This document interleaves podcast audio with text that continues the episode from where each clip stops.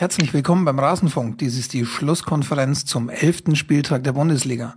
Heute freuen wir uns auf folgende Gäste. Unser erster Wiederholungstäter ist uns aus Berlin zugeschaltet. Er schreibt für und betreibt zusammen mit anderen mirsanrot.de. Bei Twitter ist er bekannt als Ramsey. Schön, dass du wieder hier bist, Christopher Ram. Servus. Servus, ist mir eine Ehre. Uns ist es eine Ehre, Christopher. Aus Karlsruhe ist unser zweiter Gast zugeschaltet. Er ist nicht nur American Football Fan, sondern hält es auch mit Borussia Mönchengladbach. Es ist uns eine ganz große Ehre, dass du hier bist, Olaf Nordwig. Ja, hallo, moin moin. Und jetzt übergebe ich an den Moderator dieser Sendung, meinen kongenialen Partner Max Jakob Ost. Servus Max. Servus Frank, vielen Dank für diese Einführung. Lasst uns loslegen. Hier ist die Schlusskonferenz und wir wollen über den vergangenen Bundesligaspieltag reden. Wir gehen direkt rein mit einem Spiel, bei dem einem ganzen Stadion Millionen von Felsbrocken vom Herzen gefallen sind, nämlich dem Spiel Borussia Dortmund gegen Borussia Mönchengladbach. Und ich stelle die These in den Raum, Olaf, dir sind keine Felsbrocken vom Herzen gefallen oder höchstens auf dem Fuß. Äh, äh, ja, ja, das war irgendwo dann ähm, okay, der logische Ende einer Serie, weil jede Serie hat ja, oder jede Wurst, hatten wir vorhin kurz in dem Pre-Game, ähm, äh, ein Ende und für uns war es halt äh, 8 nach 18 Spielen ohne Niederlage als letzter Club äh, in den Pflichtspielen ungeschlagen war dann zu Ende und irgendwie halt aber sehr dumm gelaufen. Also gerade in der Phase, wenn ich da schon in die Analyse reingehen kann, äh, gerade in der Phase, wo, wo wir vom Druck ein bisschen äh, uns freischwimmen konnten und, und das Spiel so ein bisschen äh, neutraler wurde, dann kommt da so ein Eigentor, äh, das dann das Spiel entschieden hat. Ich wage ja auch die, oder steht zu der Behauptung, wäre das nicht passiert, wäre es 0-0 gewesen. Aber gut, so mussten wir damit leben und äh, ich sag mal, Dortmund brauchte die Punkte dringender als wir und äh, im Endeffekt ist es immer noch keine Schande in Dortmund äh, zu verlieren dem ist definitiv so. Christopher, ähm, unterstützt du die These, dass es 0-0 ausgegangen wäre ohne diesen 44,5 Meter Rückpass? Bei 22 zu einem Torschuss mh, hm, tue ich mich ehrlich gesagt ein bisschen schwer. Also Dortmund hatte natürlich wahnsinnig große Chancen, aber man hat, glaube ich, auch das Problem, das Grundproblem der Dortmunder Borussia gesehen, dass sie einfach zu viele Chancen aktuell brauchen und ja, vielleicht ist es nicht ganz, ganz, eine ganz vage These zu sagen, ja, es wäre vielleicht nur null ausgegangen. Es war natürlich schon so, dass Dortmund in der ersten Halbzeit vor allem unglaublich große Chancen hatte. In der zweiten Halbzeit hatte sich dann, wie jetzt auch schon angesprochen ist, so ein bisschen eingegroovt. Ich tue mich aber schwer, ob es wirklich nur 0 ausgegangen wäre oder ob nicht doch irgendwie der Lucky Punch dann irgendwie nochmal gekommen wäre von Dortmund. Aber ähm, dadurch, dass sie ihre Chancen nicht genutzt haben, war es ein Spiel lange Zeit auf Augenhöhe, zumindest vom Ergebnis her. Ja faszinierend für mich aus unserer Sicht. Also es war einfach das gefühlt schlechteste Saisonspiel, was wir gehabt haben. Also äh, ich will es jetzt nicht unbedingt äh, auf die auf die Doppelbelastung schieben, die für uns ja nicht das alltäglich ist, wie es zum Beispiel für Dortmund oder für Bayern oder sonst wen ist. Aber man hat wohl gespürt, da dieses Spiel am Donnerstag in Zypern plus diese ähm, dieser Hangover beim bei der Rück, beim Rückflug, wo die, dass die Maschine kaputt war hat dann doch bei einigen Spielern so ein bisschen für, für ein bisschen Müdigkeit oder halt ähm, schlechte Form, wenn man das so sagen kann, äh, gesorgt. Insofern sind wir eigentlich natürlich in der Nachbetrachtung, wenn man die ganzen Chancenvielfalt der Dortmunder sieht, äh, mit dem 1-0 halt ganz gut bedient. Aber es ist im Endeffekt bleibt es für mich eine unnötige Niederlage. Auch mhm. wenn klar verdient. Jetzt im Nachhinein, ähm, findest du, es war das richtige Mittel, dem BVB so den Ball zu überlassen? Ich glaube nicht, dass das Absicht war, sondern Ballbesitz war halt das Problem. Was, was mhm. eigentlich ist ja das schnelle Umschaltspiel gehört ja auch zu unseren Stärken. Ähm, aber ähm, weder äh, Nordfight noch äh, Christoph Kramer, der auch äh, wohl das schlechteste Spiel seiner Karriere im, äh, im Dress von Borussia Mönchengladbach gemacht hat, haben da wirklich die, die hinten rausgespielten Bälle wirklich unter Kontrolle bringen können, sondern sofort wieder verloren. Oder auch äh, Raphael, ähm, war nicht im Spiel und das war halt das, das Problem, warum der Druck halt immer, immer größer wurde und so eminent war wie in der ersten Halbzeit, dass wir es nicht geschafft haben, die Bälle, die wir geklärt haben äh, und die eigentlich oft traditionell gut klären da in der Abwehr, vor allen Dingen Stranzel, dann daraus was zu machen und, und Ruhe zum Beispiel reinzubringen oder einen der schnellen Konter anzusetzen. Und das klappte überhaupt nicht. Die Bälle gingen sofort wieder verloren, weil der, weil auch eine viel zu hohe Streuung im, im, im Passspiel war und deshalb konnten wir uns auch kaum von diesem Druck befreien. Ich glaube, da hat man auch ganz gut den Unterschied zwischen dem ähm, Gladbach Dortmund, äh, Gladbach Bayern Spiel und Gladbach Dortmund jetzt gesehen. Ähm, es waren einfach zu viele Fehler, gerade so im zweiten, dritten Pass dann, mhm. der auch enorm viele Lücken geschaffen hat in der Mitte. Also es war oftmals so, dass die, die Bälle auch so dämlich verloren wurde, auf Deutsch gesagt, dass ja sofort auch wieder Torchancen daraus entstanden sind. Und das macht es einfach unheimlich schwierig. Dortmund hat aber auch extrem gut zugestellt und hatte auch vor allem Hahn und Hermann ziemlich gut unter Kontrolle, was, glaube ich, den Bayern nicht so gut gelungen ist. Mhm. Das wäre für mich eine Anschlussfrage gewesen. Ähm, Gladbach hat extrem wenig Chancen gehabt, im Grunde eigentlich nicht so wirklich eine richtige. Ähm, Christopher, wie würdest du sehen? Lag das jetzt wirklich am guten Zustand von Dortmund oder halt auch einfach ähm, am, am fehlenden Zusammenspiel in der Gladbacher Offensive? Ja, ich glaube, wie, wie jetzt eben gerade schon angesprochen, Gladbach hat's extrem, ja, hatte extreme Probleme im, im Aufbauspiel, hat das irgendwie überhaupt nicht auf die Kette gekriegt. Muss einfach aber auch dazu sagen, dass Dortmund in gewisser Weise mal ja, fällig war. Also die waren jetzt gegen Hannover klar die bessere Mannschaft. Sie waren in München zumindest nicht chancenlos. Und ich, von der ganzen Stimmungslage her war es jetzt einfach so, dass sie das Spiel unbedingt gewinnen wollten. Und das hat man im Prinzip ja so von Anfang an gemerkt. Und Marco Reus hat ja, glaube ich, schon in der ja, 20. Spielsekunde schon eine Riesenchance. Also vom, vom Chancenverhältnis her gibt's eigentlich, ja, war es eigentlich ein eindeutiges Ergebnis und ähm, vor allem taktisch auch ziemlich strategisch gut gemacht von Jürgen Klopp. Also die Mannschaft war gut eingestellt, hat Kramer enorm gut aus dem Spiel genommen. Das ist zum Beispiel Bayern auch nicht gelungen, um jetzt wieder mal den Vergleich zu bringen. Auch Nordwald, ähm, wenn er sich zurückfallen lassen hat zwischen den beiden Abwehrspielern, konnte kaum irgendwie das Aufbauspiel beleben. Und dann, dann wird es in, Dortmund einfach unheimlich schwierig zu gewinnen. Mhm. Olaf, Frage an dich als Gladbach-Fan. Jetzt ähm, habt ihr mal ein Spiel verloren, mal aber steht immer noch auf dem dritten Platz mit 20 Punkten. Ist immer noch eine Traumsaison, oder? Ja klar, alles gut. Vor allen Dingen äh, tut das jetzt gut, a diese Serie mal los zu sein. Ne? Das ist kann auch zu einer Belastung werden, äh, Ach, wenn all, alle Welt davon sprechen. Ist natürlich schön. Man fühlt sich so ein bisschen ne, wie in alten Tagen. Wir bleiben ungeschlagen. Das war ja dieser Schlager, der da dann plötzlich noch auftauchte, wie passend. Ähm, war natürlich ein schönes Gefühl und, und äh, vor allen Dingen so einen alten Borussia-Fan, Erfolgsfan, wie ich es bin. Also ich bin ja Gladbach-Fan geworden, als sie damals so gut waren, also in den 70ern in meiner Jugend. Und war es natürlich schön, da mal wieder dieses Gefühl zu haben. Aber genauso wie in alten Tagen sind wir ein, oftmals ein idealer Aufbaugegner. Also wenn du gerade am Boden bist, wenn Gladbach kommt, äh, haben wir in den letzten Jahren oft gezeigt, dann äh, egal wie gut wir vorher waren, wir verlieren. Insofern ist erstmal alles wieder alles okay. Wir sind wieder, also die Leute sind am Boden, nicht zerstört, sondern geerdet. Und ähm, wir denken von Spiel zu Spiel. Und der nächste Gegner ist Frankfurt zu Hause. Und äh, ich denke mal, Lucien Favre wird da äh, das Team auch entsprechend wieder einstellen. Also da bin ich ähm, absolut davon überzeugt, dass jetzt kein großer Rückschlag passieren wird. Und mhm. hey, dritter Platz, also Saisonziel ist, ist um den sechsten Platz mitspielen. Das ist auch eigentlich die Sphäre, äh, die wir ähm, wirtschaftlich und, und so vom, vom Drumherum halt äh, anstreben sollten. Und mhm. da sind wir über Plan. Also alles gut. Und wir halten fest, ähm, wenn es jemals einen Satz gab, der Matthias Sammer die äh, Halsschlagader hätte platzen lassen, dann war es der von dir vorhin. Es ist ja auch gut, wenn so eine Siegesserie mal weg ist. Das ist ja auch eine Belastung. Wunderbare Feststellung einfach. Aber ähm, gut. Dann äh, lasst uns damit noch kurz über Dortmund reden, die ja auch durchaus erfolgreich an diesem Spiel teilgenommen haben.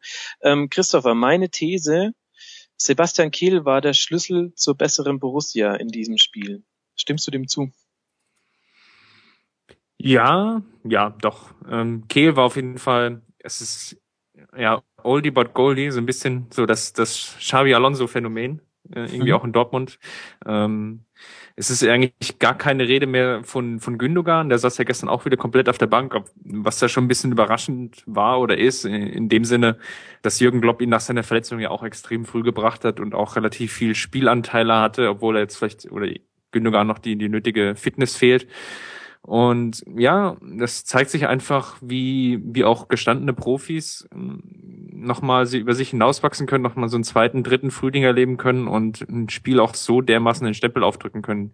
Das ist natürlich auch mit zusammen mit ähm, Sven Bender ähm, ein ideales ähm, Duo, die, die sich in der defensiven Zentrale einfach unheimlich gut abwechseln konnten, enorm viel Druck auch auf, auf Kramer, Nordfight, ähm, Raphael ausüben konnten.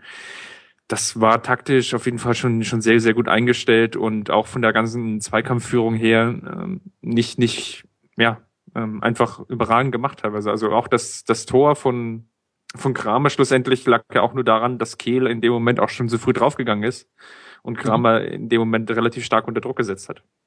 Mhm.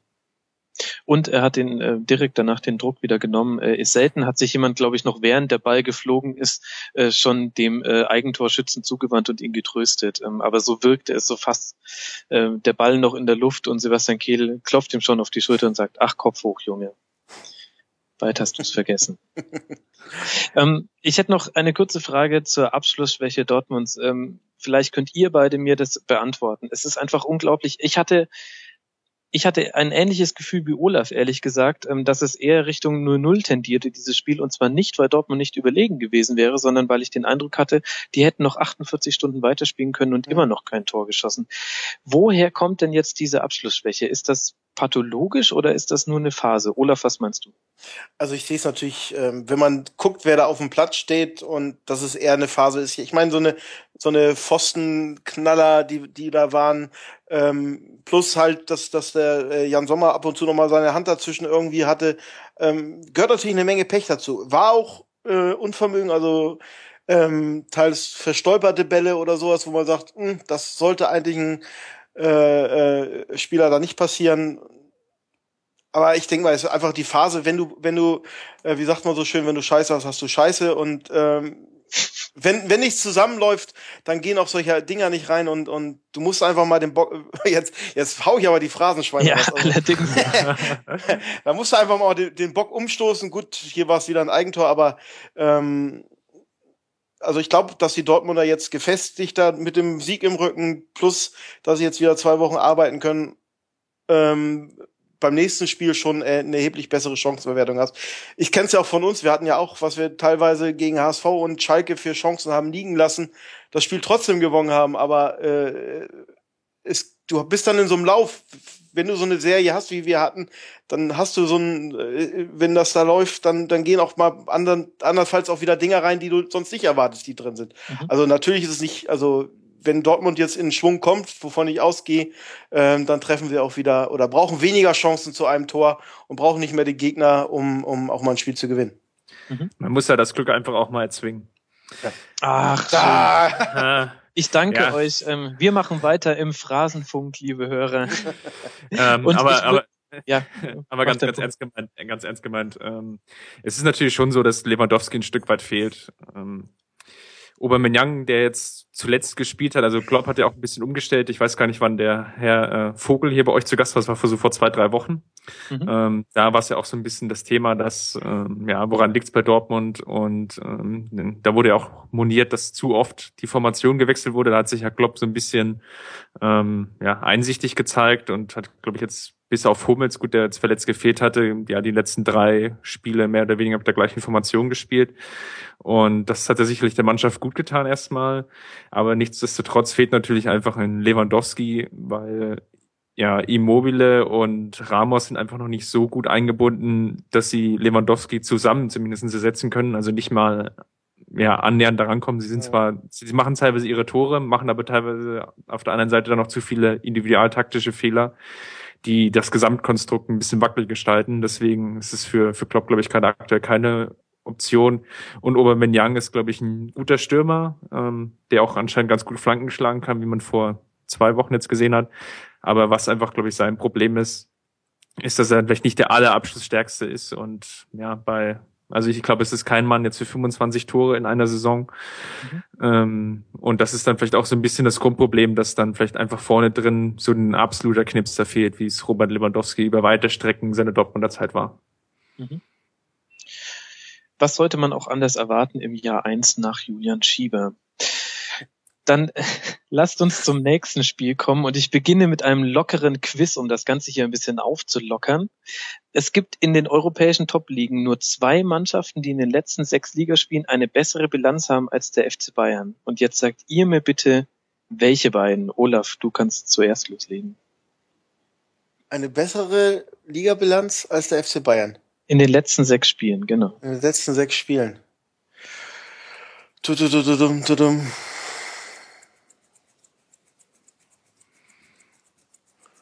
Und der muss aus der Bundesliga sein? Wolfsburg. hervorragend, hervorragend. Und äh, Christopher, kannst du uns noch eine weitere europäische Topmannschaft nennen, die genauso gut ist wie Wolfsburg in den letzten sechs Ligaspielen? Könnte Chelsea sein. Nein, äh, tatsächlich nicht. Real Madrid wäre richtig gewesen. Ah. Ähm, also Wolfsburg endlich da, wo, wo es hingehört, auf einer Stufe mit Real ähm, und vor den Bayern. Kann mir irgendjemand von euch erklären, woher dieser Lauf kommt? Christopher, fang du mal an. Bei, Wol bei Wolfsburg, ich glaube, sie hatten die richtigen Gegner zur richtigen Zeit. Mhm. Ähm, also es war jetzt nicht die, das absolute Topspiel war jetzt nicht dabei. Muss aber auch dazu sagen, dass in den Spielen davor, die sie ja teilweise auch verloren haben, ich glaube in, in Everton haben sie sogar 4-1 verloren, 4-0. Mhm. Ähm, da waren sie jetzt zum Beispiel nicht so schlecht wie vom Ergebnis her. Also sie, sie sind auf jeden Fall eine Top-Mannschaft. Ähm, sie leben halt sehr stark von ihrer individuellen Klasse. Ähm, taktisch finde ich das nicht so überragend. Ähm, das ist eigentlich ja in weiten Teilen Bundesliga-Standard.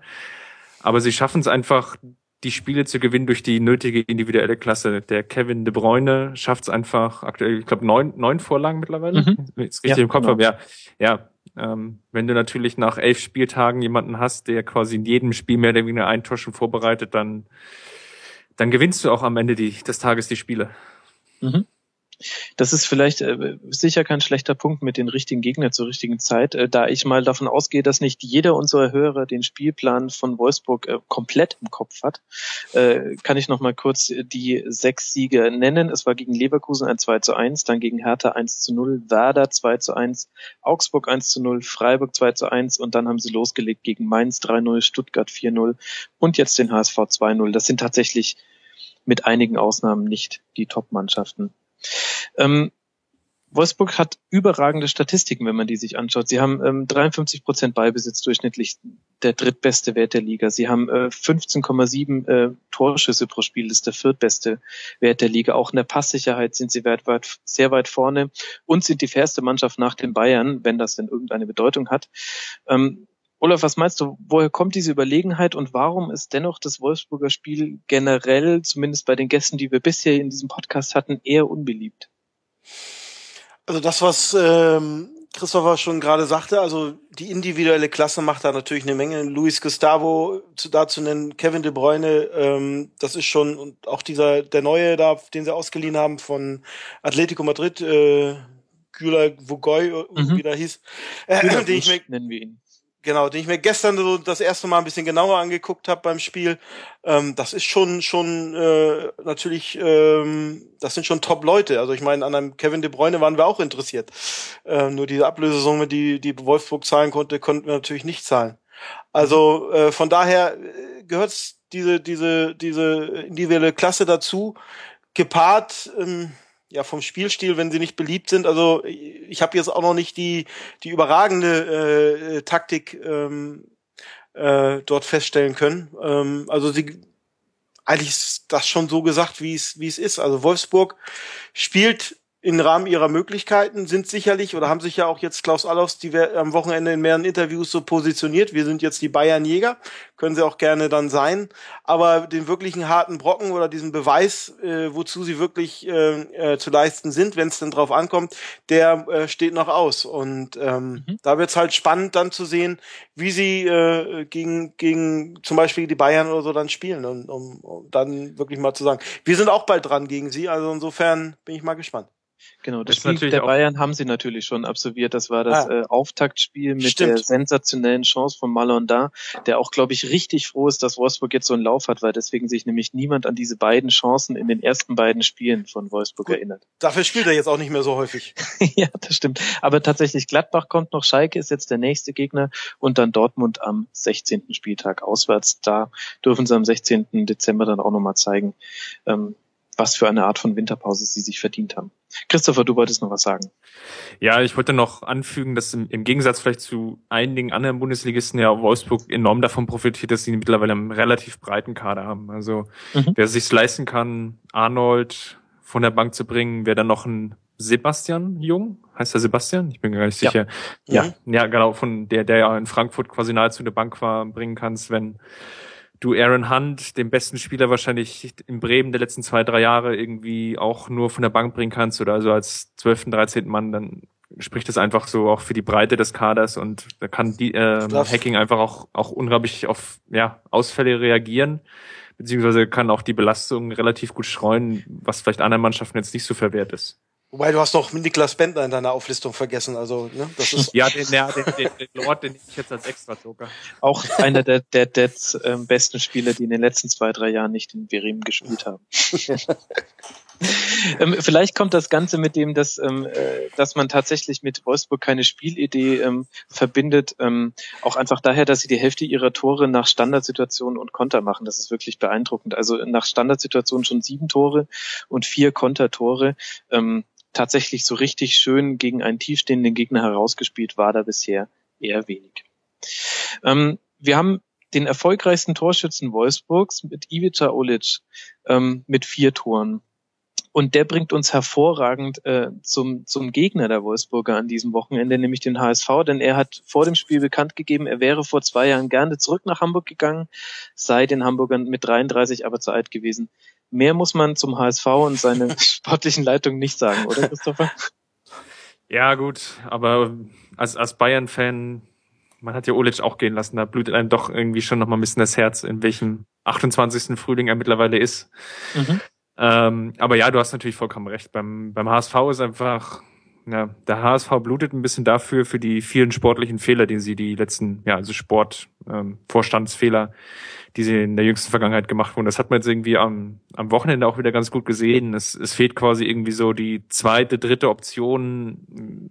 Ich meine, aktuell wird relativ viel darauf vertraut, dass La vorne die Tore macht, was ich ein bisschen als schwierig erachte ohne dem Sport. Schwierig halte ich ehrlich gesagt bei vier Toren nach elf Spieltagen für ein bisschen untertrieben.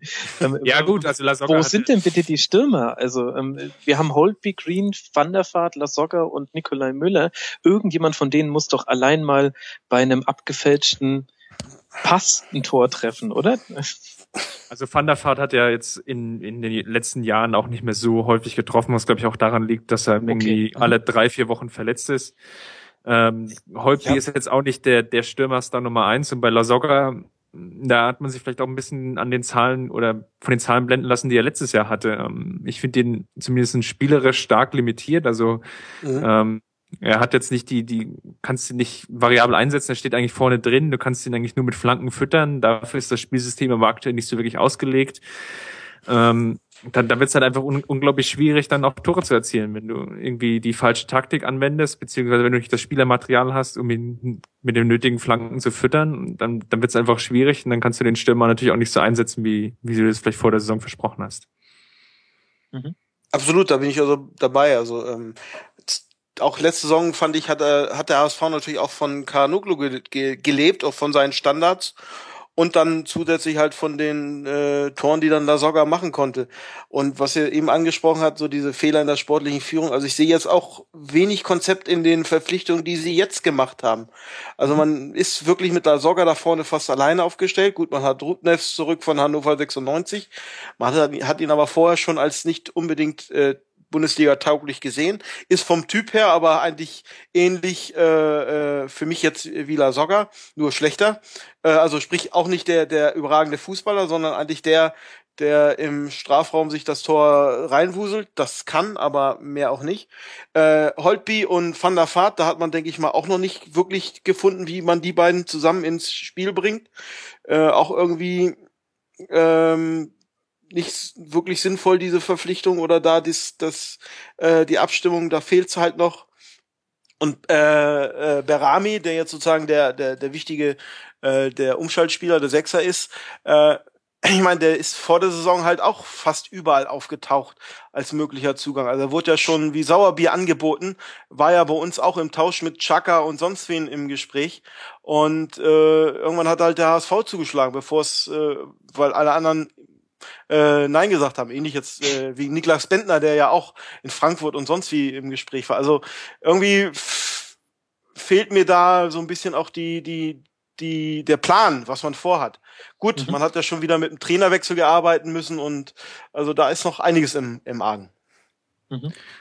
Wobei man ja dazu sagen muss, dass Berami ja schon ein bisschen Stabilität zumindest reingebracht ja. hat. Also die Gegentore sind jetzt nicht mehr ganz so arg. HSV steht aktuell bei 14 Gegentoren. Das ist jetzt noch ein bisschen mehr als eins pro Spiel, trotz der relativ schlechten Phase vom Anfang der Saison unter Slomka.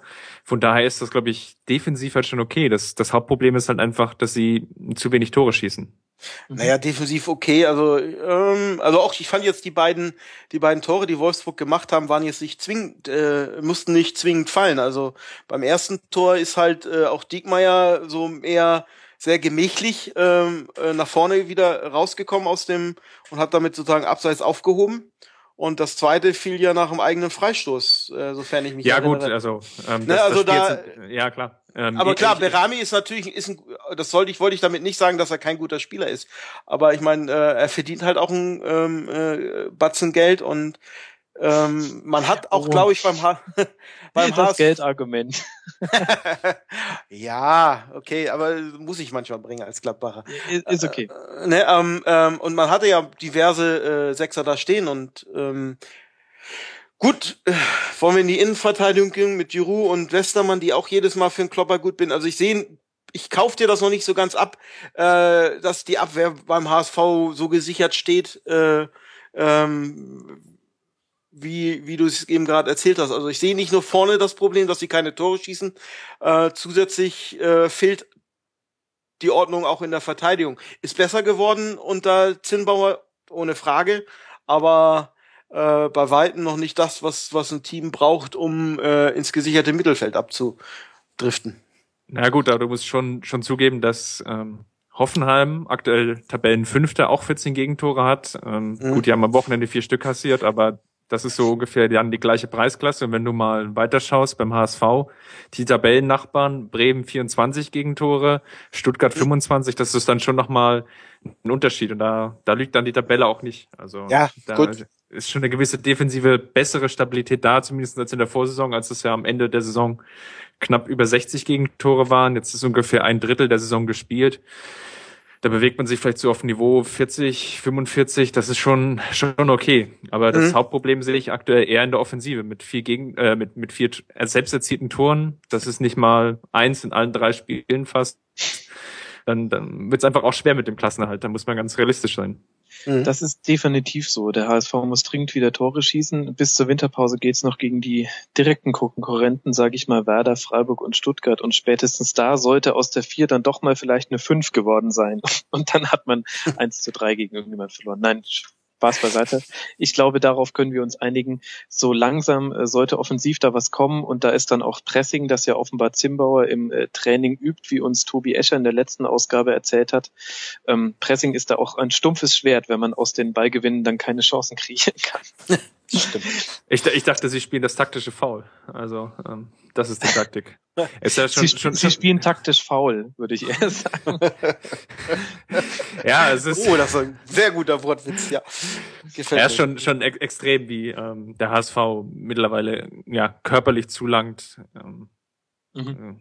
30, ja, gut, 40 Fouls gefühlt pro Spiel sind ja mittlerweile eigentlich echt der Standard. Das ist schon schon ein echt Markenzeichen jetzt, der Wobei das jetzt nicht äh, Leverkusen-Niveau hatte da in Wolfsburg, aber ja, das ist schon schon erschreckend. Und ich hatte jetzt in, auch in, in Twitter einige HSV-Fans, die sich beklagt haben, dass sie jetzt auch bei Sky und so darauf reduziert wird, der HSV, dass sie jetzt diese harte Gangart haben. Aber ja, hey, das ist äh, äh, ist ja, äh, die, auch da lügen die Zahlen nicht.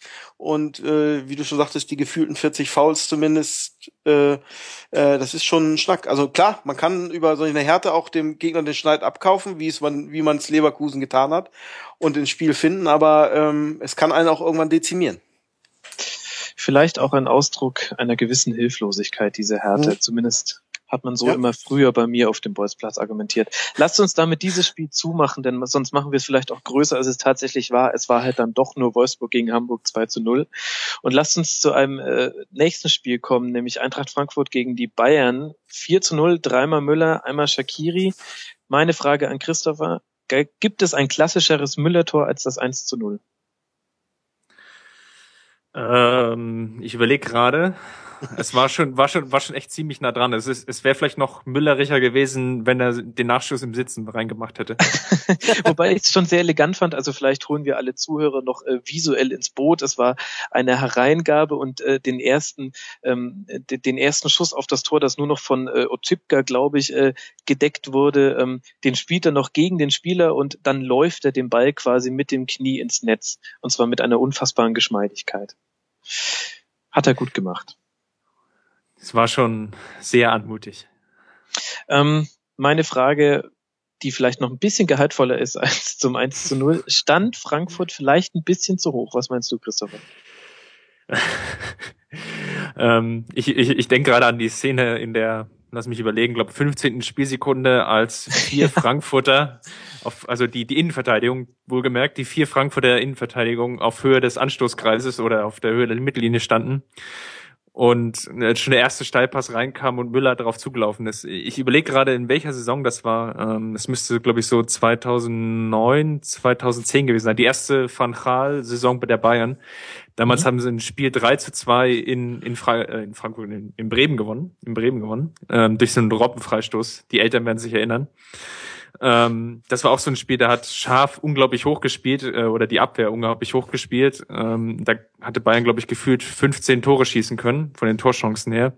Und das hatte mich irgendwie so wieder so ein bisschen an, an dieses Spiel zurückerinnert, weil Scharf einfach taktisch, glaube ich, da ähm, ja relativ viel Risiko eingegangen ist, was zum Anfang gut gegangen ist, aber sich hinten raus, glaube ich, nicht ganz bewährt hat.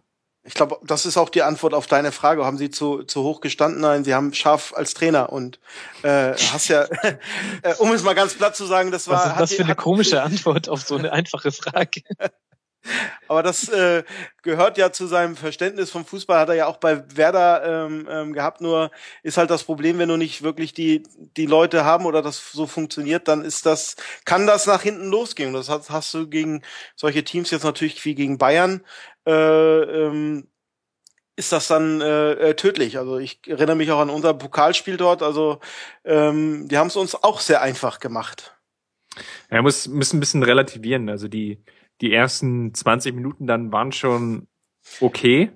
Mhm. Ähm, Bayern hatte auch keinen Torschuss. Das war das erste Mal in der Saison, dass sie ähm, so große Probleme hatten in der Anfangsphase.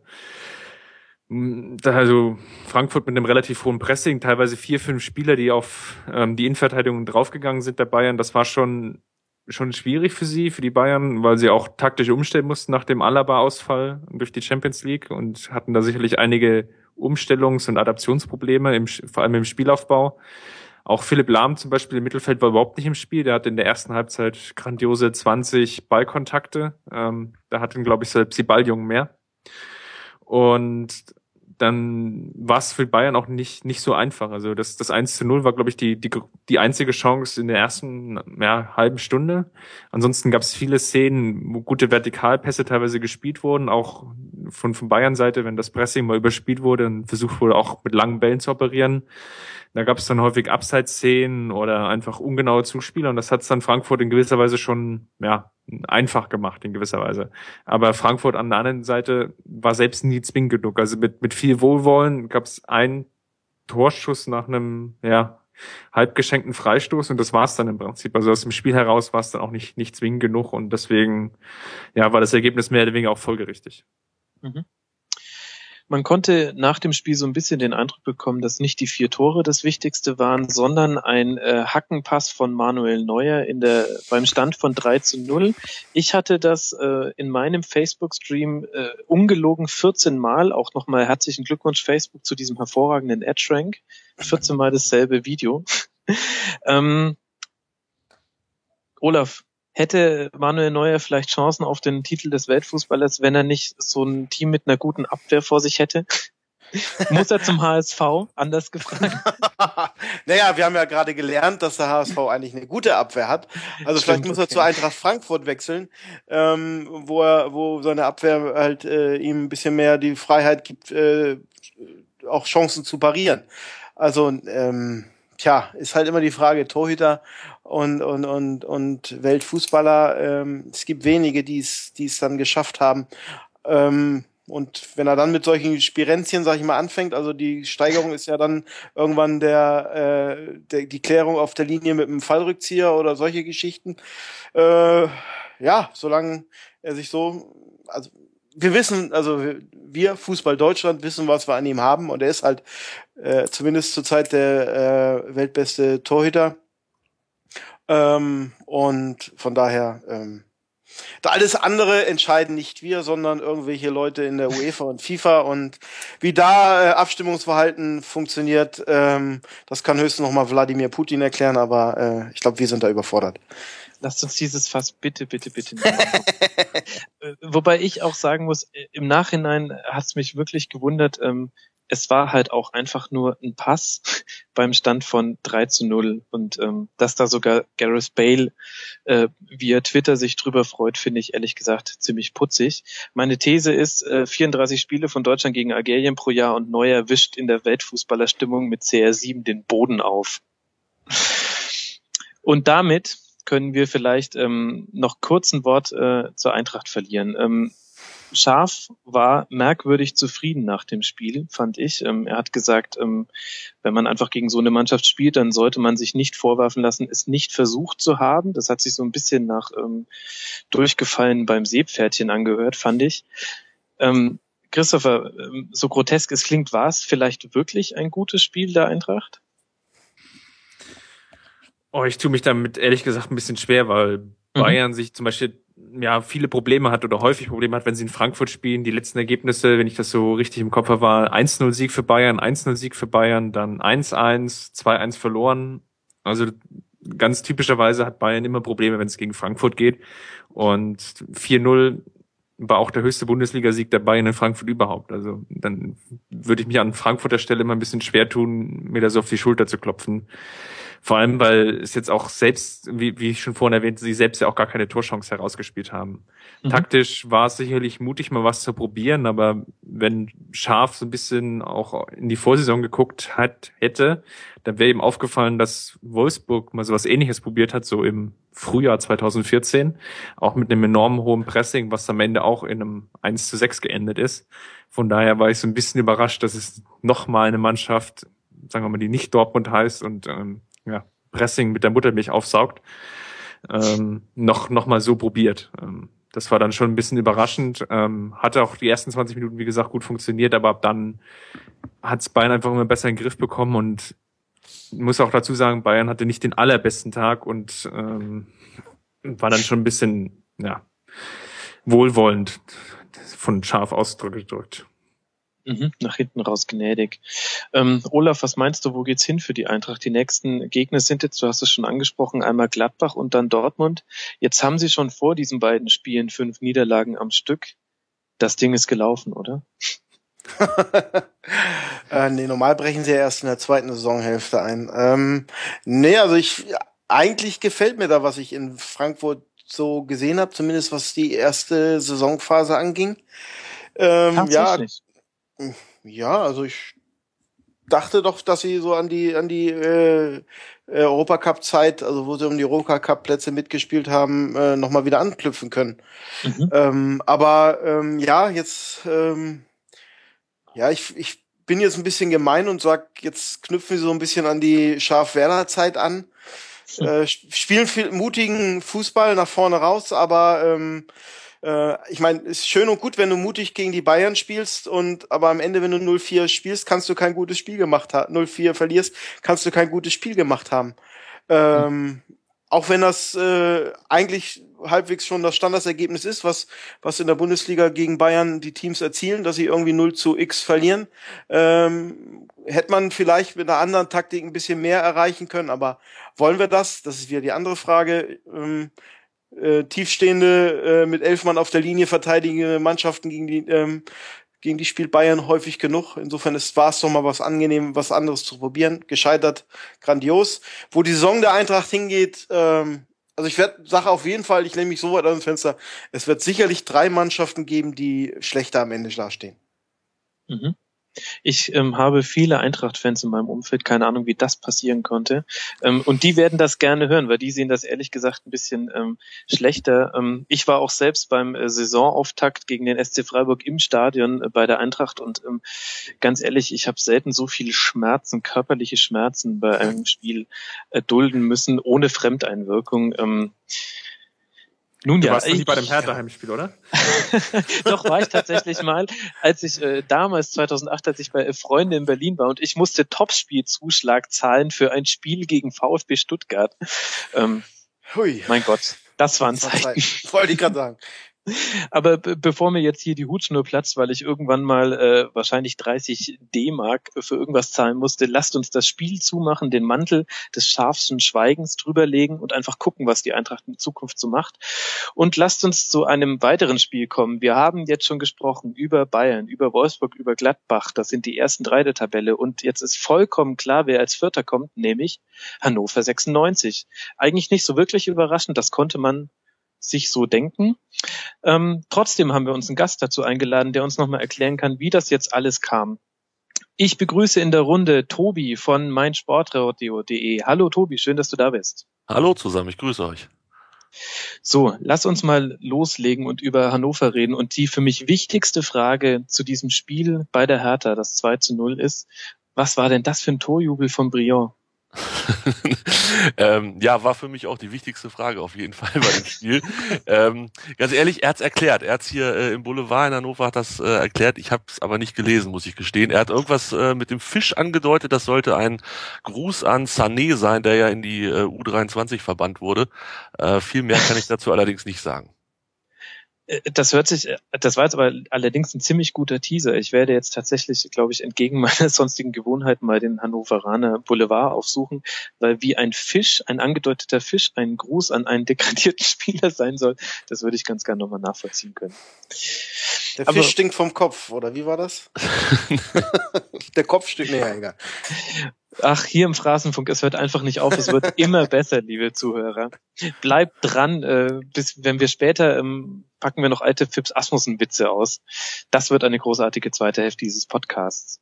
Aber vorher muss uns Tobi bitte noch kurz erklären, ihr steht mit neun zu elf Toren auf einem Champions League Qualifikationsplatz.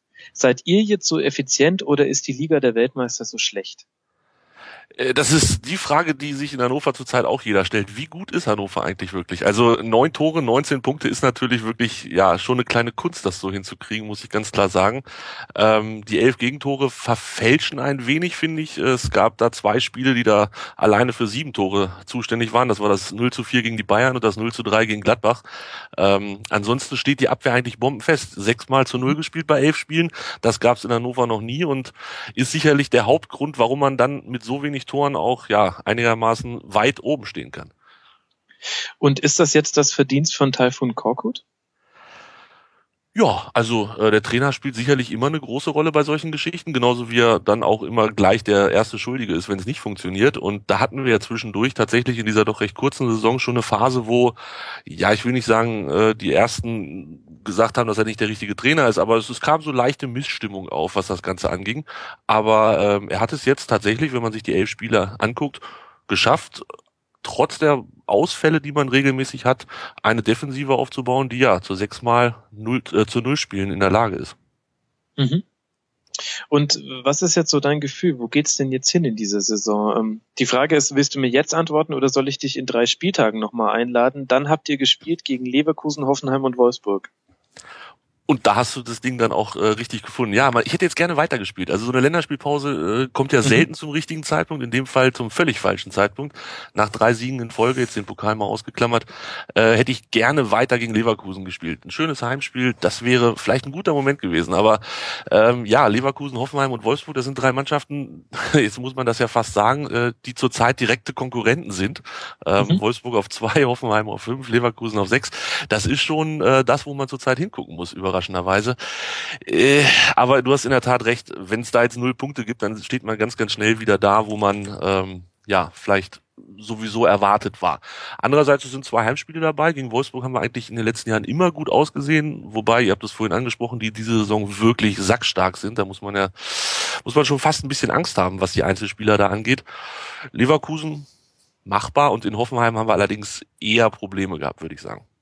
Mhm. Und wenn wir jetzt einfach mal alle Sondereffekte spielplanbezogen äh, raus ähm, subtrahieren, wo siehst du euch denn am Ende dieser Saison? Wo solltet ihr sein und wo hättest du euch gerne? Also ich hätte uns, da bin ich ganz ehrlich, natürlich gerne auf Platz sechs oder weiter oben. Ähm, wir mhm. haben ja zwei Jahre haben wir internationalen Fußball gespielt. Das war hier was ganz Besonderes und ähm, ich habe das sehr genossen. Es war großer Spaß unter der Woche, ähm, ja entweder durch Europa zu reisen oder dann zu Hause äh, europäische Mannschaften zu empfangen. Und auch wenn die Europa League nicht die Champions League ist, mir persönlich würde das reichen. Also das war schon war schon nett genug, würde ich sagen. Ähm, ist leider aber nicht das, was ich tatsächlich glaube. Also Hannover hat vor der Saison rausgegeben, einstelliger Tabellenplatz und dann gucken wir mal, wie viel da so nach oben geht. Das wäre das, womit ich persönlich auch zufrieden wäre. Das Problem ist natürlich, dass man jetzt mit Platz vier zumindest ja, in Fankreisen leichte Begehrlichkeiten geweckt hat. Also ah, ich, ich könnte mir schon fast wieder vorstellen, wenn man dann so auf Platz sieben, acht, neun abrutscht, dass dann schon die ersten Stimmen wieder kommen, dass man unzufrieden ist mit dem, äh, mit dem Tabellenplatz, weil man ja zwischenzeitlich viel, viel weiter oben stand. Mhm. Und ähm, wenn ich nicht wüsste, dass Matthias Sammer schon abgeschaltet hat, hast du jetzt gerade den zweiten Satz gesagt, der ihn dazu gebracht hätte. Äh, Champions League ist auch okay, aber mit der Europa League wäre ich auch zufrieden. Ja, da ist natürlich dann der Unterschied zwischen Matthias Sammer und mir, äh, dass er da leicht andere Ansprüche an den FC Bayern hat. Kann ich aber auch unterstreichen. ich hoffe, das ist nicht der einzige Unterschied zwischen euch beiden, ohne dir zu nahe treten zu wollen, Tobi. Ich könnte jetzt anfangen, aber äh, lassen wir das. Lass uns beim Fußball bleiben.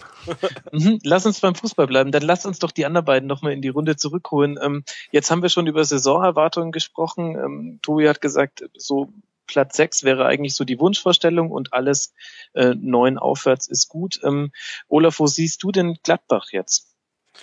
Im Vergleich zu Hannover oder mhm, äh, ja. als also ja gut, wir haben es ja schon einmal gegen sie spielen können. Es ging ganz gut für uns aus. Ähm, aber äh, ich sehe viele, viele Ähnlichkeiten, auch wie du, wie Tobi jetzt schon sagte, mit dem Europa League ist schon cool und äh, das passt. Also das ist für mich auch. Also ich gewinne lieber den Europapokal, als äh, mich mit utopischen Zielen wie äh, deutscher Meisterschaft oder sowas zu befassen. Und Aber ganz ehrlich, eine deutsche Mannschaft gewinnt ja den Europapokal nicht. Das ist ja genau das Problem, dass egal wer in der Europa League spielt, es ist ab einem gewissen Punkt ist es immer Sport 1 am Montagabend. Jetzt mal ganz ehrlich, wer soll denn die Europa League gewinnen? So wie in alten Tagen, lass uns das mal machen. Nee, also das ist also meine Reise nach Warschau ist schon gebucht. Nein, nein, auch okay. nicht ganz, aber ähm, also wirklich, wenn ich jetzt wählen könnte, ähm, wir werden 15. und wir holen die Europa League oder wir werden äh, Zweiter und kommen in die Champions League. Äh, okay, mit der Europa League Champion, also wenn man die Europa League gewinnt, ist man auch in der Champions League, aber ähm, wäre das nicht so. Mir wären Europa League Titel viel wichtiger als jetzt zum Beispiel eine Teilnahme an der Champions League, weil die Champions League für mich viele, viele Gefahren birgt, die für ein mhm. Team wie uns da sind. Ne? Ansprüche wachsen, Geld plötzlich und wenn du nicht mehr in die Champions League kommst, dann hast du ein Problem. Siehe Werder, Stuttgart und so weiter. Aber zurück zu Hannover und uns. Also ich sehe da viele Parallelen und ich äh, denke, dass Hannover einer der Kandidaten ist, die mit uns nachher um die Europapokalplätze streiten werden. Also ich sehe sie halt nah dran. Dass äh, wir jetzt da ganz gut gewonnen hat, äh, kann man auch unserer aktuellen oder damals aktuellen Form äh, zuschreiben. Als Gladbach-Fan rechne ich immer noch mit so einem kleinen Einbruch. Äh, egal wie, wie schön und, und gut wir zurzeit dastehen, aber irgendwie bin ich es gewohnt, immer Rückschläge noch äh, einzukalkulieren. Insofern denke ich, es wird ein enges Ding zwischen uns beiden. Ich muss, glaube ich, dazu sagen, dass Hannover vor allem so aus ja, Perspektive der Mittelfeldteams, um das jetzt mal so relativ offen zu formulieren, ganz gut gefahren ist bei den Neuzugängen. Also Roselu ist zumindest, hat glaube ich drei oder vier Tore jetzt, also ja schon einen erheblichen Anteil an den neun, wenn ich jetzt richtig zugehört habe, Toren. Ähm, Kiyotake ist sicherlich von der Perspektive her konstanter vielleicht als Hushti oder zumindestens ähm, ja, noch auf einem spielerisch anderen Niveau. Priong, den sie auch neu geholt haben, kommt auch langsam ins Laufen. Ja, das sind einfach, ähm, sieht auf jeden Fall zumindest auf dem Papier schon mal ganz gut aus. Ähm, wo das am Ende hingeht, wird so ein bisschen davon abhängen, wie andere Teams jetzt vielleicht dahinter stehen, wie Schalke, Dortmund und so weiter, wie viel die halt noch aufholen können. Leverkusen, ob sie noch die Konstanz haben, etc. Da sind so ein paar Unwägbarkeiten noch vorhanden, aber einstelliger Tabellenplatz halte ich, glaube ich, schon als realistische Angabe für Hannover. Mhm. Dann lasst mal nochmal zurück zum Spiel kommen. Ähm, es gab ja immerhin noch einen Gegner, obwohl man das kaum gemerkt hat, denn äh, den Toren gingen krasse Fehler voraus. Ähm, was ist, was ist deine Einschätzung, Tobi? Du konntest äh, die Hertha, du musstest die Hertha jetzt 90 Minuten beobachten. Ähm, in 28 Spielen im Jahr 2014 haben sie nur sechs Siege. Ähm, was meinst du, woran hapert es bei denen? Falsche Transfers? Boah, das ist schwer. Also ich hatte vorher, ehrlich gesagt, die Hertha besser ähm, erwartet. Also ich glaube, die hatten, bevor sie gegen uns gespielt haben, dreimal zu Hause gewonnen, hatten, ich glaube, äh, Hamburg 3-0 weggefegt. Das war so ein Spiel, wo ich dachte, oh, das kann, das kann ein ganz bitterer Freitagabend werden. Und was ich dann sah, war aber halt wirklich das krasse Gegenteil. Also das war, ich will nicht sagen, entsetzt war ich, was das Ganze, was Herthas Leistung anging, aber es war wirklich nicht schön. Also ähm, ich hatte Hannover auch nicht so, so gut erwartet. Also ich, sagen wir mal so, ich kann mir, konnte mir kaum vorstellen, dass Hertha Schwäche daran liegt, dass Hannover so gut war. Also ähm, ich glaube, die haben die haben, die können grundsätzlich besser spielen, es war vielleicht einfach nicht deren Tag. Also es gibt ja solche Abende, da läuft es dann von Anfang an nicht. Ähm, ja, man, man, man kommt nicht so richtig rein in die ganze Geschichte. Und Hannover hat dann einfach echt mal einen Sahnetag gehabt. Also ähm, mhm. ich glaube, die Hertha, sie sind nicht so schlecht, wie sie am Freitagabend gespielt haben. Mhm. Apropos Sahnetag, an der Stelle sollte man vielleicht auch mal äh, wirklich lobend erwähnen, das Abseitstor von Kiyotaka hat das Schiedsrichtergespann wirklich klasse gesehen. Ähm, das muss man, wenn man immer an Fehlentscheidungen rummerkelt, auch mal sagen. Ich weiß nicht, ähm, wie lange hat es bei dir gebraucht, bis der Groschen gefallen ist, dass das Abseits war, Tobi? Ganz ehrlich? Äh, gar, ganz ehrlich, gar nicht. Also ich habe das Ganze ähm, in Prag in der Kneipe geguckt und ähm, dieses, es war ein bisschen weiter weg zum Fernseher, muss ich gestehen, aber ähm, mein erste, meine erste Reaktion war, das war doch abseits, oder? Mhm. So war es ja dann letzten Endes auch. Also ähm, weiß ich nicht, war vielleicht auch ein Glücksgriff von mir, aber äh, ich habe nicht gejubelt im Gegensatz zum äh, zur Woche davor, als wir gegen Frankfurt das 1 zu 0 Jimmy Briand, ähm, da dieses Kopfballtor, was ihm zurückgepfiffen wurde, wo die Schiedsrichterentscheidung vielleicht nicht ganz so glücklich war wie mhm. jetzt beim Hertha-Spiel. Ja, das kann man vielleicht so stehen lassen, ja. Was man auch so stehen lassen kann, ist, dass ihr bisher eine sehr effektive Saison spielt. Vierter Tabellenplatz nach elf Spieltagen, das hätte man sich so nicht überlegt. Und das alles in sehr bewegten Zeiten. Wir nehmen hier auf am 10. November 2014 und es ist gerade, oder es ist schon fünf Jahre her, dass sich Robert Enke an dem Tag das Leben genommen hat. Ähm, eigentlich kaum zu glauben, was mit eurem Verein in diesen fünf Jahren passiert ist, oder? Kaum zu glauben, ja. Also ich habe natürlich heute auch, äh, man, man kommt ja gar nicht drum rum und wenn man eine relativ Hannover-lastige Timeline hat bei Twitter, ähm, kommt da ganz, ganz viel zu dem Thema an einem Tag äh, auf einen zu. Ich habe, äh, ich weiß gar nicht mehr ehrlich gesagt, wo es war und wer es gesagt hat. Ich glaube, es war ähm, war es Fromlowitz, äh, der auch im Elf-Freunde-Heft, glaube ich, jetzt was geschrieben hatte. Ähm, wenn wir abgestiegen oder wenn Hannover abgestiegen wäre in der Saison, wo Enke sich ähm, umgebracht hat, dann wäre der Verein vielleicht heute gar nicht mehr da. Also ähm, mhm. wenn du sagst, dass in den fünf Jahren viel passiert ist, ja, es ist verdammt viel passiert. Man, man war damals wirklich ganz, ganz knapp vom Abstieg ähm, und dann vielleicht noch vor ja noch mehr sportlichem Abstieg. Ich weiß nicht, was dann noch wirklich gekommen wäre und hat dann zwischendurch eine ja, eine, eine Welle gemacht mit, mit internationalen Spielen, mit mhm. äh, wir wären ja fast mal in die Champions League gekommen, also da hat ja gar nicht so viel gefehlt, kurz vor Ende der Saison, als wir dann noch abgefangen wurden. Ähm, trotz allem doch recht häufig den Trainer durchgetauscht, überraschenderweise.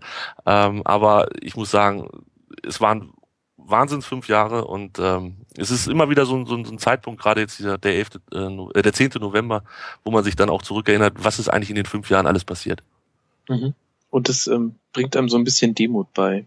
Zumindest geht's mir so. Es, es relativiert einfach immer noch vieles und es tut einem gut, so, so schlimm die Erinnerung an äh, solche Momente ist, aber es tut einem gut, immer mal wieder mitten in der Saison geerdet zu werden.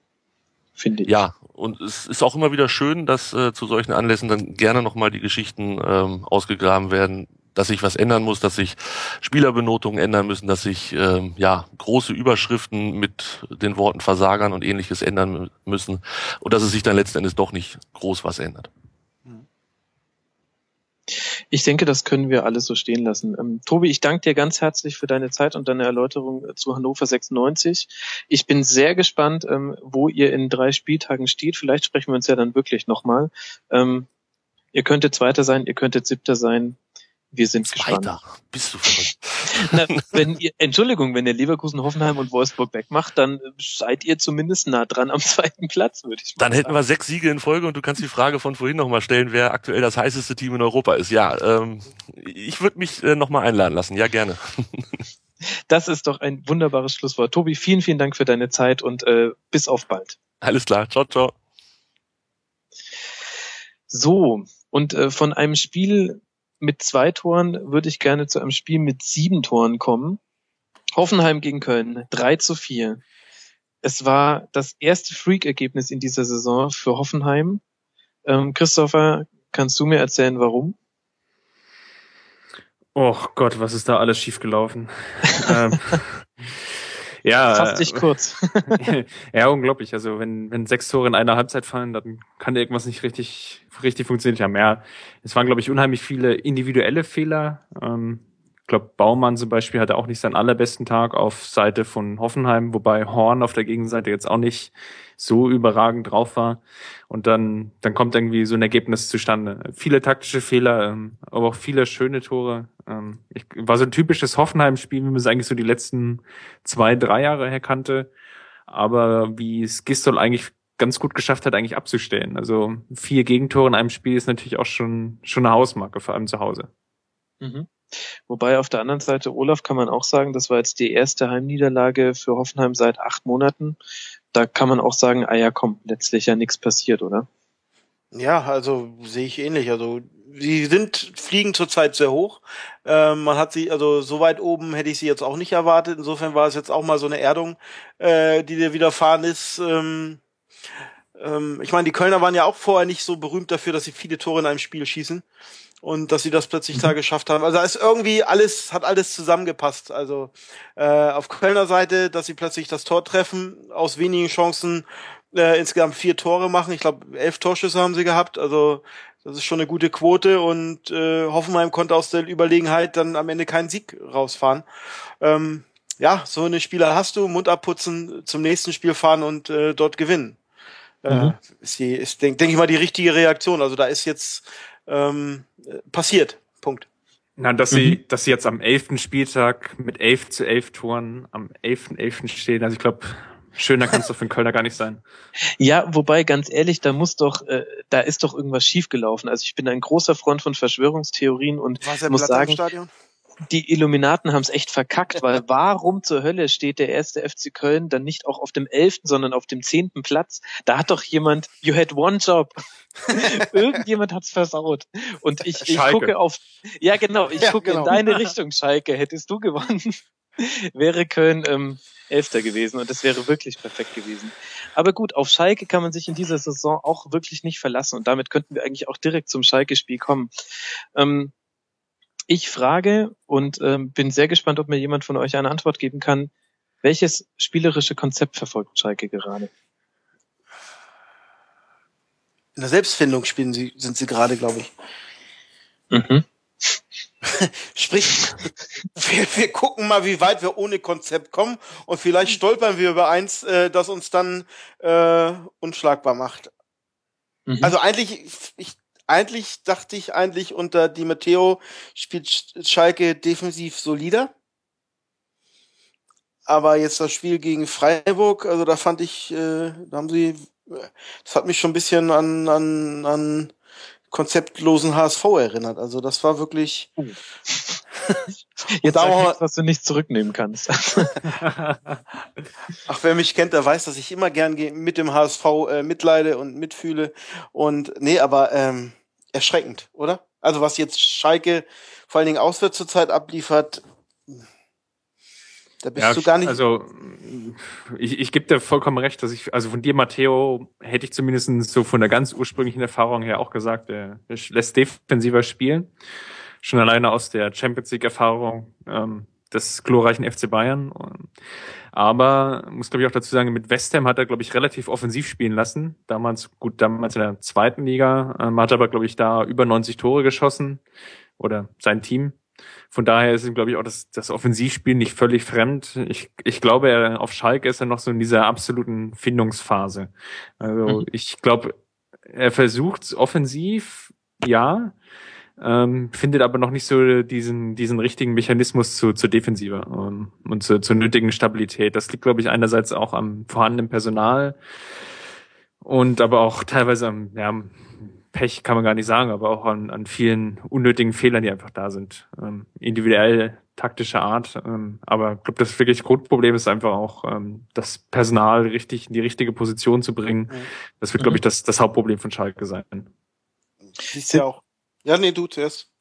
Ähm, sind wir da vielleicht auch nicht einfach ein bisschen zu kritisch und machen genau das, was man immer äh, den, äh, den örtlichen Medien vor Ort vorwirft, dass man halt einfach jetzt nach, nach drei, vier Spielen schon wieder anfängt, grundlegend an einem Trainer zu zweifeln, der jetzt auch nicht so wirklich viel Zeit hatte, was zu bewegen? Naja. Ich bin ruhig. Nein, also ähm, finde find ich gar nicht. Also ähm, ich ja, mag, mag sein, dass es vor Ort so ist. Ähm, ich gewisserweise ist natürlich die Hoffnung mit einem Trainerwechsel immer verbunden, dass es dann von Anhieb besser funktioniert. Das ist natürlich nicht immer der Fall ist, ähm, zeigt, glaube ich, ein P äh, Blick in die empirischen Daten.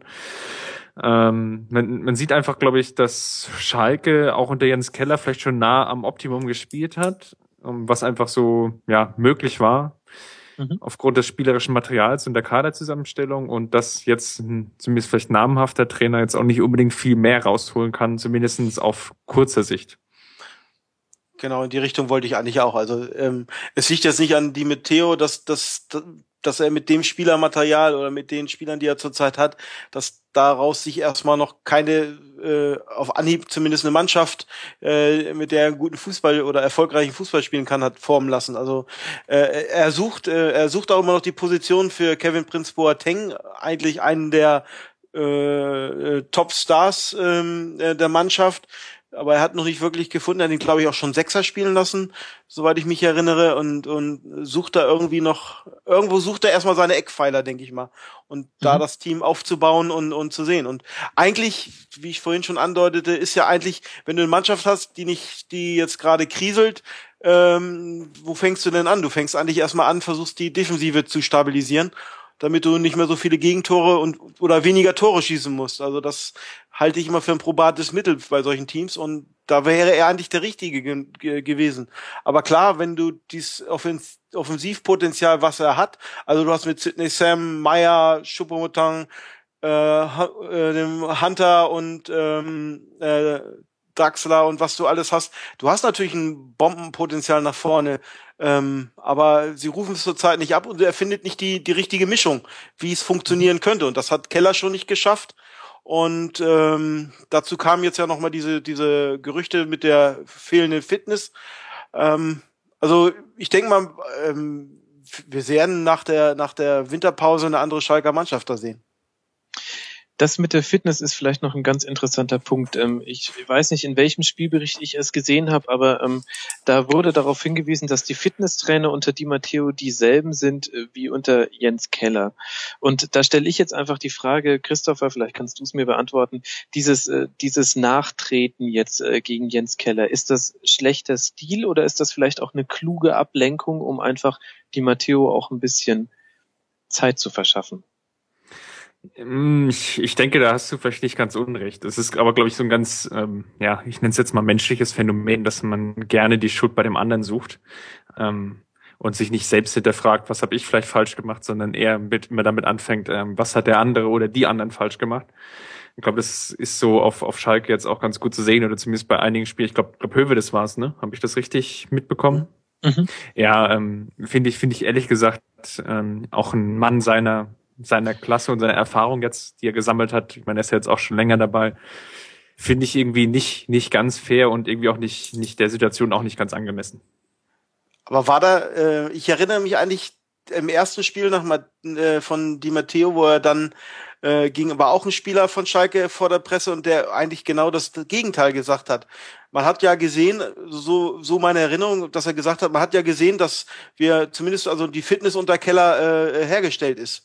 Also, kann mich jetzt auch täuschen, aber das hat, war bei mir irgendwie im Hinterkopf und deshalb verwunderten mich diese Worte äh, von Höwe das dann doch sehr. Und ähm, ja, es ist, ich glaube, was auch so ein kleines Phänomen ist und was ähm, Schalke auf jeden Fall auch mal untersuchen sollte. Ähm, sie haben halt auch viele kleinere Verletzungen. Also ähm, gut, bei Boateng ist es jetzt chronisch. Äh, mit seinem Knie, der fällt er immer mal wieder aus. Aber äh, auch die anderen Spieler, wie Höwe das jetzt selbst oder auch ja Neustädter, Draxler, Kirchhoff, die haben immer wieder kleinere Verletzungen und dann ist es einfach auch unglaublich schwierig auf diesem ja doch Profiniveau, wo wir einfach uns bewegen, mhm. dann eine dauerhafte Fitness herzustellen. Also ich glaube, jeder Hobbyläufer kennt das, wenn er irgendwie mal erkältet war oder ist, jetzt gerade in dieser Zeit, und dann vielleicht mal eine Woche aussetzen muss, wie, wie schwer das dann ist, dann wieder reinzukommen und auch wieder das Level zu erreichen, ähm, ja, was man davor hatte, bevor man erkrankt ist oder vielleicht sich irgendwie gezerrt hat, etc. pp. Und das ist schon auf, auf dem Niveau schwierig. Und mit selbst mit dieser guten oder sehr guten medizinischen Betreuung ähm, ist es dann auch nicht ganz einfach. Und diesen Faktor sollte man, glaube ich, nicht unterschätzen. Mhm. Gut, und sie stehen ja jetzt auch nur äh, drei Punkte hinter äh, den Europa League Plätzen und dann geht's auch sehr schnell nach oben. Also vielleicht sollte man auch alles nicht so heiß kochen, wie es gerade in manchen Medien gemacht wird.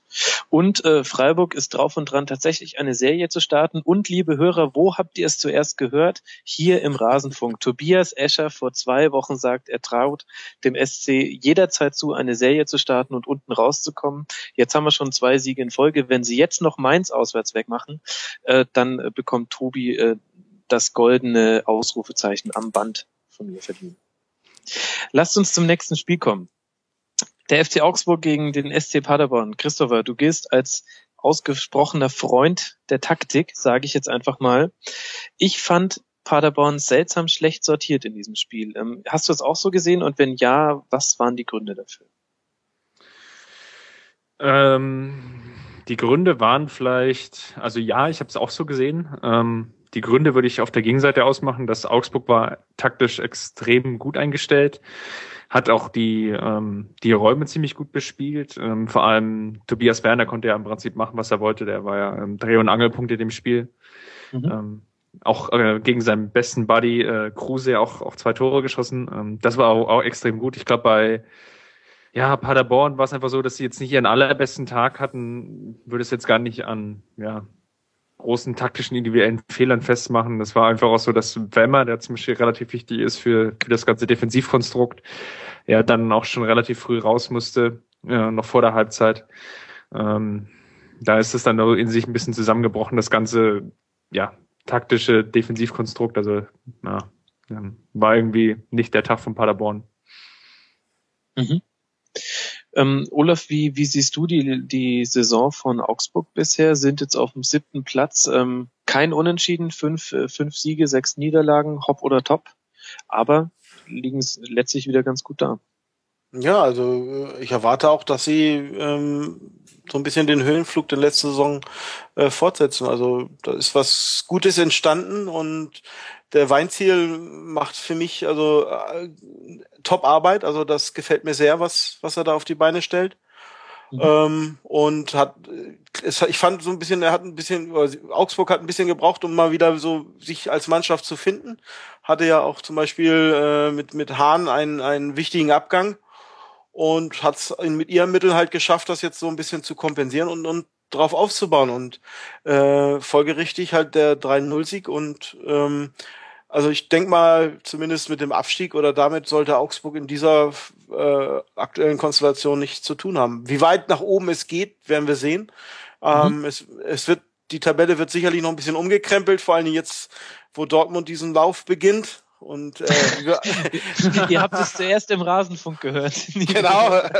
Ich will auch noch mal äh, später mal erwähnt werden, deshalb muss ich mir auch paar Duftmarken hier setzen. Nee, aber auch äh, Freiburg. Nee, also wie gesagt, es ist einfach, wenn du konstant äh, äh, Konstanz reinbringst in die Arbeit, egal ob jetzt in den Transfers, äh, mit dem Trainer. Also sie haben ja auch an Weinziel an schlechten Tagen festgehalten und das zahlt sich jetzt aus. Das ist halt immer erstrebenswert und das zeigt sich in der Regel dann auch, hey, plötzlich kommt auch oder der Erfolg rein und das ist dann, finde ich immer, das macht mir Spaß oder äh, finde ich halt gut, dass das so passiert. Und da ist Augsburg halt ein gutes Beispiel. Bei Augsburg finde ich extrem, also du hast hier die Transferpolitik schon angesprochen, die fand ich eigentlich gar nicht so gut. Also mit Hahn ist, ist er schon angesprochen worden. Ich finde auch Vogt, ähm, der nach Köln gegangen ist, ähm, extrem wichtiger Spieler, der verloren gegangen ist, der gerade die Defensive ganz gut zusammengehalten hat und mit, mit Bayern kongeniales Duo gebildet hat. Ähm, also extrem wichtiger Abgang eigentlich. Ähm, was, was ich ein bisschen schade finde, ist, dass sie vor allem es immer noch nicht geschafft haben, einen guten Stürmer zu verpflichten um, oder zu installieren, der am, am Ende der Saison vielleicht irgendwie so bei zehn, zwölf Toren steht und dann einfach auch die, ja, für die nötigen Punkte auch im, im Abstiegskampf und darum geht's ja, glaube ich, erstmal in allererster Linie bei Augsburg, ähm, ja, sorgen kann. Also ist irgendwie Djurgic von äh, Djurgic ist gekommen, ähm, ja Gott, dann haben sie noch Eswein, Bobadilla, äh, Mölders. Gut, Mölders, Matawatz, also das sind etliche Namen, aber irgendwie, äh, wenn sie alle zusammen auf zehn Tore kommen, ist das schon viel. Ich glaube, das ist aktuell so ein bisschen das, das Grundproblem bei Augsburg. Ähm, da sage ich aber ja. ja, aber was bringt dir dann der, der Mann, wie jetzt, ich glaube, Hahn hat ja um die zehn letztes Jahr gemacht, äh, der wird ja dann ja weggekauft äh, in den, mit den Mitteln, die, die Augsburg sozusagen zur Verfügung hat. Insofern, äh, wenn du das verteilen kannst und du musst halt sicherstellen, dass irgendeiner dann trifft, so wie es jetzt Werner getan hat, äh, von dem ich auch eine Menge halte und der sicherlich, äh, wenn der ähm, da noch jetzt nachlegt, auch schwer halt zu halten sein wird in der nächsten äh, äh, äh, Transferperiode. Ähm, also ich sehe es halt nicht ganz so. Es ist schön, klar, wenn du so einen so einen so einen Scorer hast, der dir die Tore macht, aber den den hast du halt dann in der Regel dann auch nur ein Jahr, ein zwei Jahre und dann äh, ist er weg und du musst wieder anfangen. Insofern äh, versuch mal ein gleichmäßiges Niveau zu haben und vor allen Dingen, was dann wichtig ist, äh, was du ja vorhin äh, auch bei La Soga oder so angesprochen hast, dass du, wenn der ausfällt, dass du noch jemanden hast, der ihn zumindest gleichwertig ersetzen kann. Das denke ich ist auch ein wichtiger Faktor. Ja, so, so war es halt jetzt auch nicht gemeint. Also ich erwarte oh. jetzt nicht, dass Augsburg einen Spieler vorne drinstehen hat, der irgendwie 20, 25 Tore in der Saison spielt. Aber ähm, wenn ein Stürmer, der zumindest so für einen zweistelligen, ja. also so zehn Treffer solltest, also du solltest einfach einen Stürmer im Kader haben, der mindestens für zehn Tore gut ist. Und das fehlt aktuell vielleicht bei Augsburg noch, um zumindestens ja mittelfristig auch mit dem, mit dem Abstieg nichts mehr zu tun zu haben und sich einfach ähm, in die Saison zu gehen und zu sagen, gut, wir machen jetzt mal einen stelligen Tabellenplatz als Saisonziel oder von mir aus auch Elfter. Das fehlt vielleicht so ein bisschen. Aber das ist vielleicht auch Jammern auf hohem Niveau. In der aktuellen Tabelle, wenn man drauf guckt, definitiv auf hohem Niveau. Sie stehen auf Platz sieben, Paderborn nicht weit dahinter ähm, auf Platz neun. Wie sieht's denn bei denen aus? Olaf, du hast vorhin gesagt, du siehst den FC Augsburg nicht ähm, im Abstiegskampf. Ähm, wo siehst du Paderborn? Ja, Paderborn ist gut gestartet. Ähm, aber die Saison ist wirklich lang. Also gut, ich kann es hört einfach nicht auf. Das Spiel ja. dauert 90 Minuten, oder? Genau und und ne und äh, standardgemäß, also wenn ich jetzt auf den Etat gucke von, von ja, kann man auch so weiterspielen. Nee, also ähm, ich sag mal mit bei Paderborn ist man ähm, ich sag's jetzt böse, jeden, jeden Spieltag froh, auf dem man nicht äh, in unmittelbare Nähe zum Abstiegsplatz ist. Das sollte das Ziel sein für die ganze Saison. Äh, und das erfüllen, über, übererfüllen sie, aber ähm, es wird sehr, eine sehr schwere Saison für den SC Paderborn. Die haben so ein bisschen die, die, diese Magie zum Start, zum Start gehabt, äh, wo sie auch mal Tabellenführer waren. Ich glaube, bis wir kamen. Und ähm, das müssen sie versuchen jetzt auch über die über die Winterpause und so zu erhalten, dass sie da äh, die Punkte versuchen jetzt jeden Punkt mitnehmen, äh, den sie haben, weil äh, am Ende ähm, gehören sie immer noch für mich zu den klaren äh, Kandidaten, wenn es darum geht, wer sitzt auf Platz 17 oder 18 beziehungsweise 16. Also mhm. äh, Abschießkampf pur. Wir halten also fest, ganz wichtig wird das nächste Spiel für Paderborn. Da geht es um direkten Konkurrenten im Abstiegskampf zu Hause gegen den BVB. Wir dürfen gespannt sein.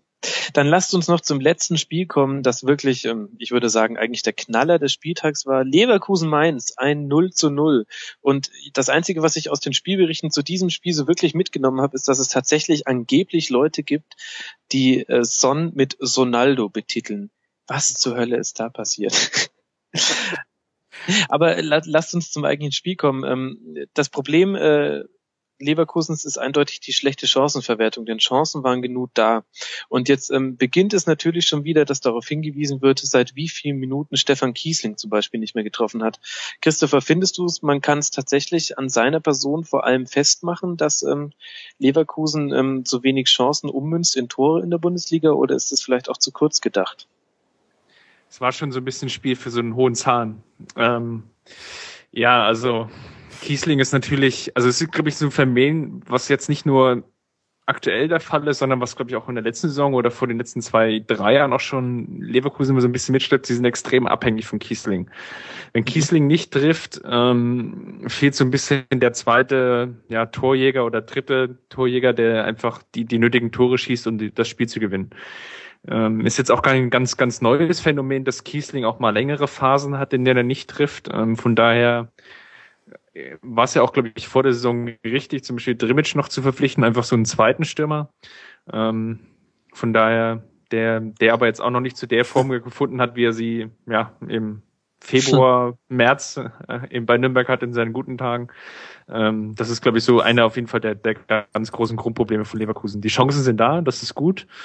Ähm, es fehlt aber vielleicht einfach noch so der, der zweite Knipser hinter Sonaldo und äh, Kiesling. Aber ist nicht vielleicht auch die, die Rolle von Kiesling einfach eine andere? Weil ich habe den Eindruck, es, es gibt wenige Stürmer, vielleicht höchstens noch Lewandowski, die ähnlich viel ähm, sich auch fallen lassen, die quasi taktisch klug sich in der Offensive verhalten. Und wenn man sich zum Beispiel nur die Torschussstatistik jetzt vom Spiel gegen Mainz anschaut, dann hatte Kiesling äh, vier Torschüsse, aber zum Beispiel Bellarabi und Chalanolu äh, hatten sechs. Also ist, ist es wirklich seine Rolle, vorne die Dinge reinzumachen oder ist seine Aufgabe im Leverkusener Spiel nicht vielleicht auch weiter gefasst? Ja, das ist schon so, dass du hast es schon ganz, ganz richtig analysiert, dass er auf jeden Fall auch mitspielender Stürmer ist und auch relativ viele Räume schafft für seine Mitspieler. Ähm, aber unterm Strich, wenn die, die Chancen halt da sind, dann, mir ist eine Szene in Erinnerung geblieben in dem Spiel, ähm, da ist er frei zum Schuss gekommen, so, ja, so aus zehn Metern und das war mhm. eigentlich eine, eine, bessere Rückgabe für Karius.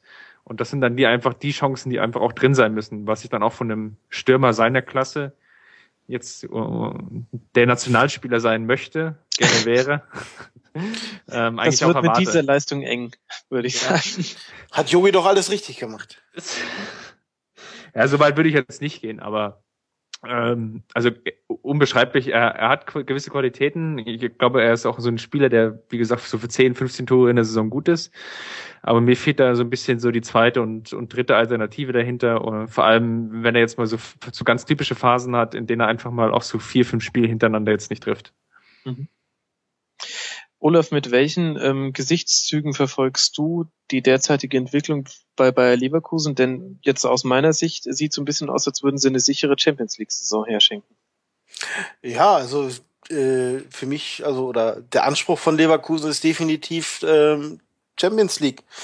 Äh, dafür haben sie eingekauft, auch mit Kanoglu entsprechend äh, Geld investiert und ähm, aber ich glaube, äh, Schmidt und, und, und Bayer und, und der Kader, die, die finden sich noch. Schmidt hat ja eine sehr interessant oder, äh, oder ähm, interessante Auslesung mit seinem äh, Pressing und, und so und äh, es ist halt noch nicht, hat sich noch nicht irgendwie durchsetzt und die Leistung passt noch nicht ganz dahin. Also das würde ich einmal in, in dem Punkt sehen, äh, sehen und ähm, sind ja die ersten, ich weiß noch, die ersten Spiele so furios gestartet, wo alle schon mhm.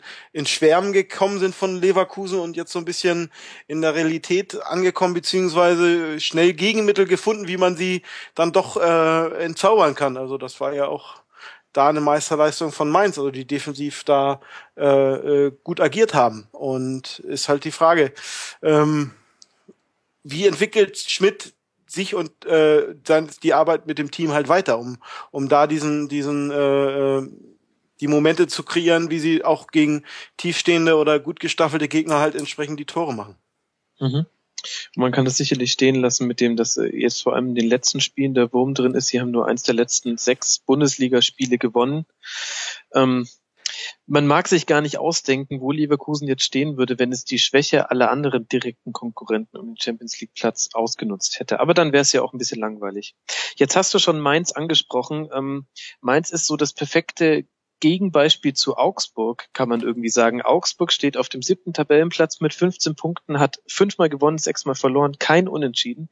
Mainz steht direkt dahinter, wieder mit 15 Punkten, haben dreimal gewonnen, zweimal verloren und sechs Unentschieden. Es gibt also wirklich, es führen immer mehrere Wege zu einem fast ähnlichen Erfolg.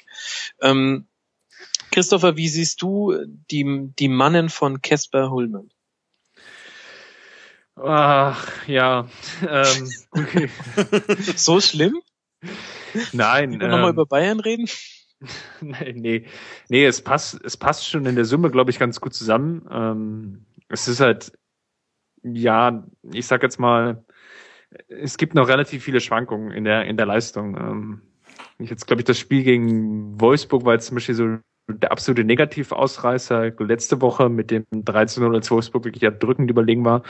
Jetzt gegen Leverkusen war es zumindest besser, ähm, wobei man auch sagen muss, von, von reinen Chancenverhältnis her äh, hätte Leverkusen das Spiel eigentlich auch gewinnen müssen. Ähm, in der Vorwochen haben sie natürlich dafür dann Siege eingefahren, die jetzt vielleicht nicht unbedingt eingeplant waren, wie jetzt auch gegen Dortmund. Äh, von daher stehen sie ungefähr da, wo es zu erwarten ist. Ja, sie profitieren natürlich in weiten Teilen der Saison bisher von der Treffsicherheit von Okazaki, der schon sechs Tore hat. Mhm. Ähm, in der Summe wird es wahrscheinlich wieder ein solider Mittelfeldplatz, wobei ich jetzt ähm, taktisch von Kesper jetzt nicht so sehr angetan bin wie von Tuchel, der ja wirklich jedes Mal aufs Neue versucht hat, irgendwie eine taktische Finesse herauszuarbeiten.